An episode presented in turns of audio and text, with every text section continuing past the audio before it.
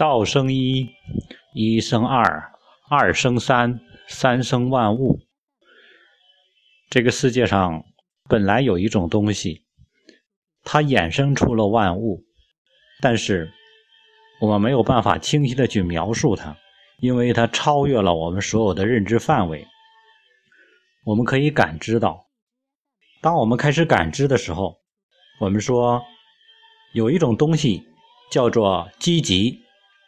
当我们感生到积极的时候，它是怎么来的？是从道而来。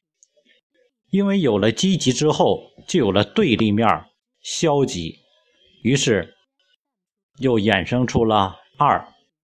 因为有了消极和积极，就有了介于消极和积极之间的。啊，它既不是积极的，也不是消极的，它可能消极多一点，积极少一点，也可能消极少一点，积极多一点。于是出了三，于是出现了很多种状态。于是你会发现，你不能单纯拿一个人消极还是积极来去评判他，因为他是有多种状态的。于是人世间变得复杂了。就像我们说。这个东西是美的，美是哪儿来的？是从道而来。因为有了美这个一的产生，于是又衍生出了它的对立面丑。然后有了美和丑，你发现有的东西介于美丑之间的，既不是那么特美，也不是那么特丑。于是说它有点美或者有点丑，于是出了三，出了。四五六七等等，衍生出了万物。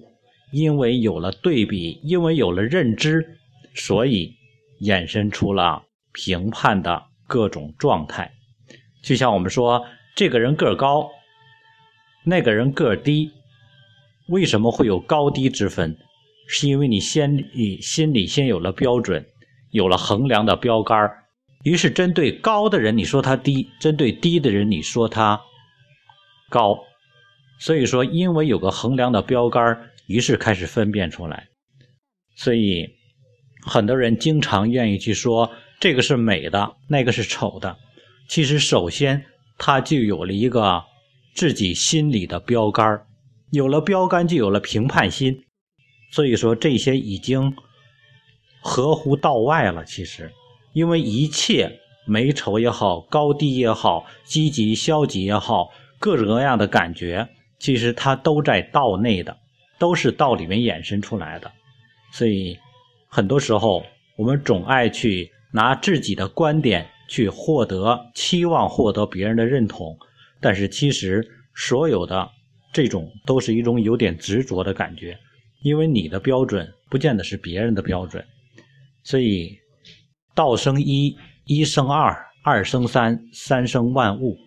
当我们还在比较刻意的发自己认为美的，或者是展示自己认为美的东西的时候，说明我们还是沉浸在个人的世界。